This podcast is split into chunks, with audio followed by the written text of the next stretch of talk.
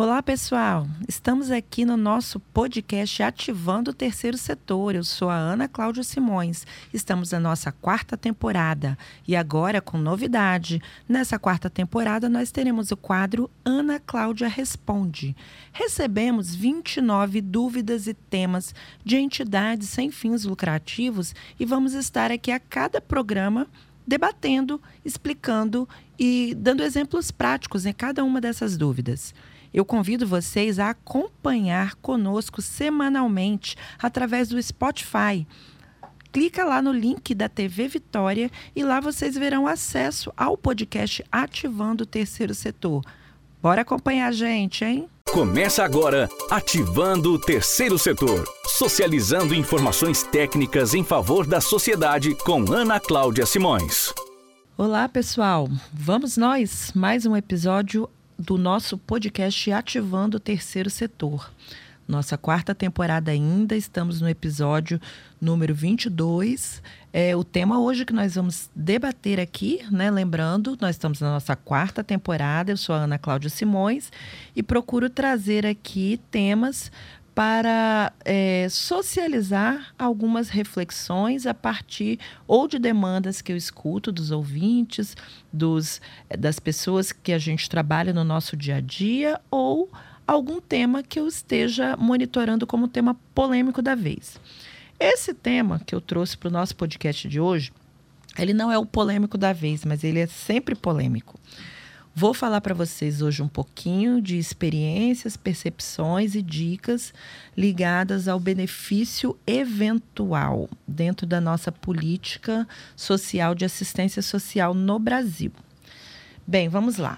Base legal do que eu vou falar é a nossa LOAS, Lei Orgânica de Assistência Social. É a Lei 8.742 de 93, que traça aí toda a maneira de operacionalizar né, o planejamento e a operacionalização básica, né, que depois vem desdobradas em várias outras normativas, normativas mas, é, em geral, traz o modo de funcionamento da nossa política de assistência social. Especificamente, hoje eu não vou falar é, de nenhum programa específico ou de nenhuma é, linha de atendimento que seja para protagonismo. Vamos falar hoje do benefício eventual.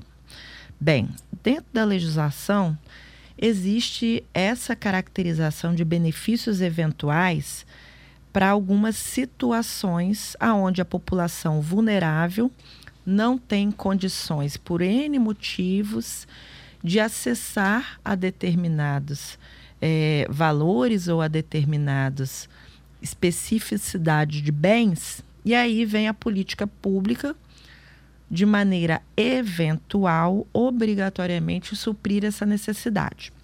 Então, eu vou falar sempre é, olhando o prisma de dois lados: do lado da política pública e do lado do beneficiário da política pública, do cidadão, ok? Então, primeiro requisito. Primeiro, vamos refletir sobre esse conceito: benefício eventual é um benefício, ou seja, não é um favor, é um direito, está previsto em lei, então é um direito para mim, cidadã, e é uma obrigação para o gestor público. Todo direito tem uma correspondente obrigação e vice-versa. E não dá para esquecer que ele é eventual. Ou seja, quem concede tem que saber que, eventualmente, quando for preciso, vai ter que dar conta de ter, que é o poder público. E quem recebe tem que saber que isso é eventual, não é permanente. E que ele tem que fazer o que precisa para sair da dependência permanente. Então, sempre os dois lados, o lado do cidadão e o lado da política pública. E aí existem vários benefícios eventuais, né? É, gêneros benefício eventual, mas várias espécies. Um benefício eventual muito conhecido, muito requisitado, muito famoso é a cesta básica. Outro benefício eventual é o, por exemplo, o transporte, o vale transporte para acesso a atendimento na política de assistência. Outro benefício eventual é o auxílio natalidade, o kit, desculpa, o kit natalidade. O kit natalidade que é composto por itens lá, né, quando o bebê vai nascer e a família não tem condição de prover o mínimo necessário para aquele bebê que vai nascer. Envolve roupinha, envolve chupeta, envolve é, banheira, esses kits né, de, de neném recém-nascido. O benefício eventual é, também do, da do acesso a fraldas, né? É, descartáveis, tem muita polêmica em torno disso que eu também quero falar um pouquinho. É, isso, a, a questão da análise, isso é assistência ou é saúde, né? Tem muito essa polêmica. Mas eu gostaria de falar no geral de benefícios eventuais. Então, primeiro eu vou entrar no geral para depois dar exemplos específicos. Então, como é que é feito o acesso a um benefício eventual? Primeiro, só tem direito ao público vulnerável em situação de vulnerabilidade social, abrangido pela política pública de assistência social. Aí, ah, como é que eu vou me identificar como um público vulnerável que tem direito àquele benefício eventual? Primeira coisa, então, eu vou ter que fazer o meu cadastro na política de assistência social. E o cadastro na política de assistência social é como? Através do CAD único, o famoso CAD único, né? Então, todo município tem que ter o atendimento do cadastro único. Muitos municípios é, não têm, vamos dizer, uma, uma maneira única, né? Pode ser por demanda espontânea, ou seja, eu chego lá no CRAS, aonde que fica esse cadastro? No CRAS, tá? No Centro de Referência de Assistência Social. Então tem município que eu chego lá no CRAS, vim aqui fazer meu cadastro único. Ele vai lá, senta aqui, aguarda sua vez e vai fazer. Isso é demanda espontânea. Tem município que já faz por agendamento online. Então você tem que entrar lá no site da assistência, procurar o link, fazer o cadastro e vai chegar uma senha com data e horário para você se apresentar. Tem município que esse é, não é online, mas você tem que ir lá fazer uma pré-inscrição para pegar uma ficha para voltar para se inscrever. Ou seja, não existe um padrão nacional de dizer como cada município vai fazer esse atendimento. Mas o que, que é certo? Tem que ter o atendimento para o cadastro único, certo? Isso é certo. Ah, mas é muita gente, as equipes são pequenas. Sim, isso é uma realidade, né? A quantidade de servidor para fazer o cadastro único não é proporcional à quantidade de pessoas que precisam. Só que aí cabe a quem? O poder legislativo se movimentar, né?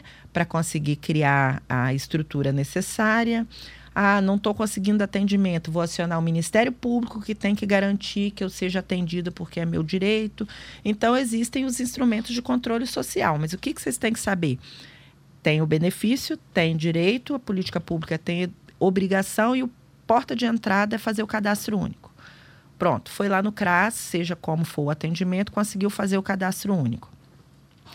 Quando você faz o cadastro único, você faz uma anamnese, você passa por um questionário que vai perguntar muito da sua vida e da sua vida familiar. Por quê? Porque precisa haver a comprovação da vulnerabilidade social porque senão você está fora do público que tem direito a receber esses benefícios. Então vai perguntar um monte de coisa mesmo, particular, quantidade de pessoas que moram na casa, quem trabalha, quem não trabalha, escolaridade, renda, se é o tipo de trabalho formal, informal. Você tem que estar predisposto a dar todas as informações que vão ser necessárias. Quando você estiver fazendo esse tipo de questionário, você que for um beneficiário, né, uma pessoa que está precisando, você pode, nesse momento, dizer as suas necessidades emergenciais. Por exemplo, estou precisando de cesta básica, nossa família está passando fome. Estou precisando de auxílio natalidade, vai nascer o bebê e não temos nada para esse bebê. E aí, com esse questionário, qual é o próximo passo? Um assistente social, uma equipe, né, ou no mínimo uma assistente social, vai fazer a visita domiciliar. Fazendo a visita domiciliar, o que, que ela vai fazer? Ela vai meio que conferir aquela informação que você deu por autodeclaração.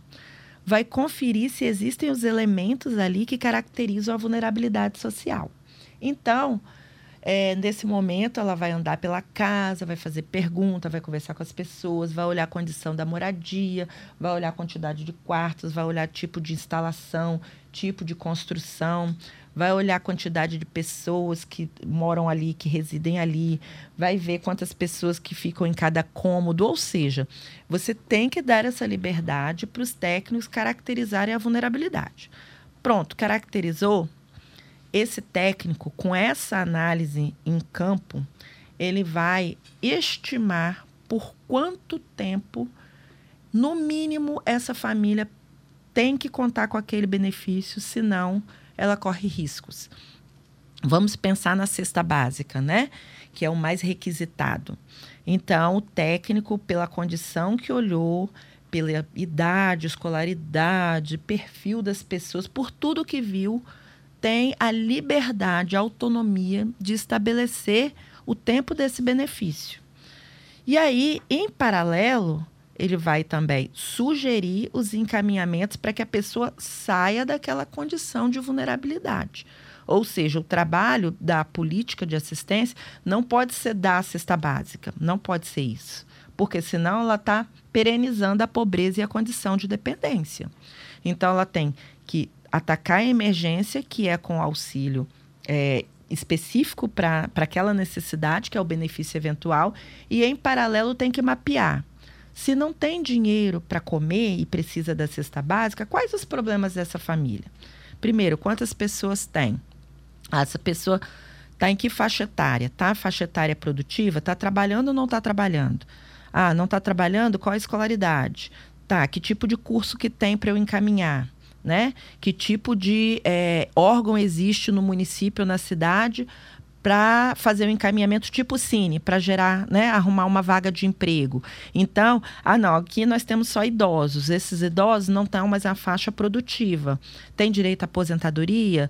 Já tem aposentadoria? Não tem? O que, que precisa ter? Vai fazer a análise dos encaminhamentos. Então, ela tem que dar a cesta básica do lado de cá, né? Fazer o laudo dizendo que precisa da cesta básica e liberar a cesta básica para a pessoa com aquele laudo ter direito e ir buscar, dependendo da situação de mobilidade reduzida, a própria assistência entrega essa, né, essa cesta no local, se for comprovado que não há nenhum membro da família, que ninguém que possa ir buscar essa cesta. Por quê?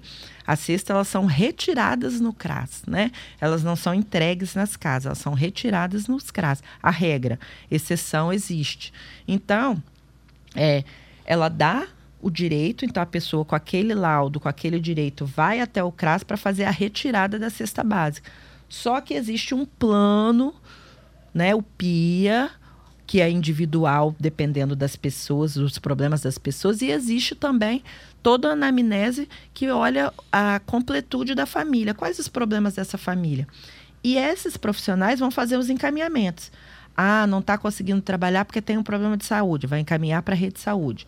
Ah, não está conseguindo trabalhar porque tem baixa escolaridade. Vou encaminhar para fazer, é, entrar no EJA, para tá, se tiver idade produtiva, né? Para fazer algum curso. Ah, não está porque não sabe fazer nada. Então vamos ver que tipo de atividade essa pessoa consegue aprender, o que, que ela gosta e vamos encaminhar para um cine. Então, na hora que acabar esse período, esse profissional ele vai olhar novamente o que, que essa família fez para sair da situação de vulnerabilidade. E se o profissional, se a equipe que analisa os casos entender que a família também não fez nada para sair da situação, ela pode não ter mais a prioridade para receber a cesta básica. Então, a própria família tem que saber que ela não pode criar a situação de dependência, ela tem que se movimentar para sair da situação de vulnerabilidade, porque o benefício é eventual, porque não daria para dar uma cesta básica para todo brasileiro que quisesse uma cesta básica, porque não está trabalhando. Então tem que ter um ciclo, o dinheiro é limitado, né? Então, isso pensando em cesta básica. Mas o mesmo exemplo vale para é, auxílio, auxílio não, desculpa, kit natalidade, né, que também é o bem que a pessoa retira do bebê. Aí vai olhar o quê? Qual é a faixa etária dessas mães? Né? Qual o método anticoncepcional que usa? Né? É a gravidez na adolescência? Então, vai fazer os devidos encaminhamentos. Então, vai dar o kit natalidade, mas vai cuidar para aquela família consiga ter uma ideia de planejamento familiar para dar conta dos filhos que gera, porque não tem como o Estado também ficar dando conta de dar kit natalidade para todo mundo que tenha filhos sem condições. Então, é, em relação aos benefícios eventuais, o mais importante, a dica que eu tenho para dar é: primeiro, é direito. Segundo, ah, mas isso depende do que para ter acesso a esse direito? Bem, é, os CRAS, ao fazerem os atendimentos, eles têm que registrar num relatório chamado RMA, que é o relatório mensal de atendimento. E a política de assistência ela é retroalimentada. O que, que eu quero dizer com isso? O dinheiro vem do governo federal e vem na proporção dos indicadores que o município atinge. Então, quanto mais atendimentos são feitos e mais relatórios são preenchidos e os indicadores melhoram de atendimento ou de atualização de cadastro e sobem para o governo federal, mais recurso vem para comprar, para equipar toda a assistência, né, o que for preciso de serviço, mas também para comprar os benefícios eventuais. Aí existem muitos municípios que falam assim: ah, eu não tenho kit natalidade para dar, eu não tenho cesta básica. É, aí seria o caso dos gestores públicos, né? É, vamos dizer, serem acompanhados, fiscalizados pelo Conselho Municipal de Assistência Social, pelo Poder Legislativo, pelo Ministério Público, primeiro para verificar: será que estão sendo feitos atendimentos suficientes para melhorar o índice para ir para o governo federal para o dinheiro voltar? Porque se não estiver fazendo atendimento, o índice é baixo, o dinheiro que vem é baixo, não vai dar para ter cesta básica mesmo. Então, a primeira coisa é: não tem cesta básica, não tem kit natalidade. Como é que estão os RMAs? Como é que estão os relatórios mensais de atendimento, que são a base para a vigilância socioassistencial alimentar o sistema SUS com as informações que vai para o governo que vai mandar o dinheiro? Entra ação de quem? Ministério Público, Legislativo, Conselho de Assistência. Ah, não, os indicadores estão ótimos. Está subindo o dinheiro que não está vindo. Então, de novo, o Ministério Público, que é o que vela pela proteção do cidadão. Teria que ser acionado, né? Ah, mas nós não temos acesso ao Ministério Público. Nós, cidadãos comuns, todo mundo tem acesso ao Ministério Público. Mas, caso não tenha conhecimento ou é, até iniciativa, né, o ideal é que as instituições de terceiro setor, as chamadas instituições de defesa e garantia de direitos, que estão lá, é, vamos dizer, preconizadas na Resolução 27 de 2011 do Conselho Nacional, elas têm esse papel de fazer com que o direito saia do papel, deixe de ser uma teoria e passe a ser uma prática. Quais as instituições que existem no seu município que trabalham com defesa e garantia de direitos? Elas também podem ser acionadas, porque elas têm esse papel legal de proteger a população quando ela não tem conhecimento ou direcionamento para acionar esses órgãos. Então, é, o que tem que funcionar? O CRAS tem que estar aberto para fazer cadastro único, a família tem que ir lá fazer o cadastro único e tem que falar tudo que precisa falar da família. Depois, a família tem que seguir o plano que for traçado pela equipe técnica para sair da situação de vulnerabilidade de ter que receber o benefício, porque senão corre o risco de não ser renovado o benefício. E aí também tem fundamento para isso. Segundo, está tudo certo, o dinheiro não está chegando, não está comprando cesta básica. Como é que está o RMA? Estão fazendo atendimentos, a assistência está fazendo, o CRAS está aberto, está registrando tudo. Aí vem é, Conselho de Assistência, Legislativo e Ministério Público para olhar e fiscalizar. Não, está tudo certo, o dinheiro está tudo subindo, é o, o, governo federal é que não está mandando dinheiro. De novo, os mesmos órgãos, só que aí é Conselho Nacional, Ministério Público Federal, que vão ter que acionar o governo federal para mandar o dinheiro. Não, o dinheiro está chegando e as cestas não estão sendo entregues de novo acionar Ministério Público e aí eu sugiro também entrar com as instituições do terceiro setor que trabalham com defesa e garantia de direitos. Esses são os caminhos, esses são os direitos, esses são os cuidados para quem precisa acessar aí benefícios eventuais da política pública de assistência social. Em relação ao ponto polêmico que eu deixei por último para falar, porque é de fato muito polêmico, a questão das, é, por exemplo, fraldas ou para bebês ou fraldas geriátricas, né? Por falta de dispositivo legal claro na legislação, há muito essa confusão, ou seja, essa transferência de obrigação. Assistência, né, em alguns municípios joga para a saúde, a saúde joga para assistência. Mas já desde alguns anos, aproximadamente acho que com seis anos, já existe normativa do Conselho Nacional de Assistência Social, né, dizendo que o caso de fralda geriátrica, então o entendimento é ligado à geriatria, é uma disfunção da saúde. Então a pessoa não está na fase de ter que precisar usar fralda, é condição de saúde que faz com que ela tenha que usar fralda. E se ela tivesse o atendimento da saúde que consertasse isso, ela não precisaria usar a fralda. Em resumo, né? Lógico que na normativa está lá todo um juridiquês para explicar isso, mas em resumo é isso. Então, está consensado pelo Conselho Nacional que a política pública que tem que conceder fralda geriátrica é a política da saúde, não é CRAS, não é política de assistência social. Ah, mas no meu município eu vou lá no posto de saúde, quando eu peço, eles falam que é da assistência. Não tem jeito. Aí, nesse caso, tem que acionar a Defensoria Pública, que é o advogado não pago, né, um advogado gratuito, e entrar com a medida judicial. Todo mundo que entra com a medida judicial ganha, porque já é, já está pacificado que fralda geriátrica a polêmica ainda fica um pouco em relação a fraldas de recém-nascido, que aí entra meio como se fosse o kit natalidade, mas é uma quantidade bem pequenininha que seria só para o recém-nascido, né?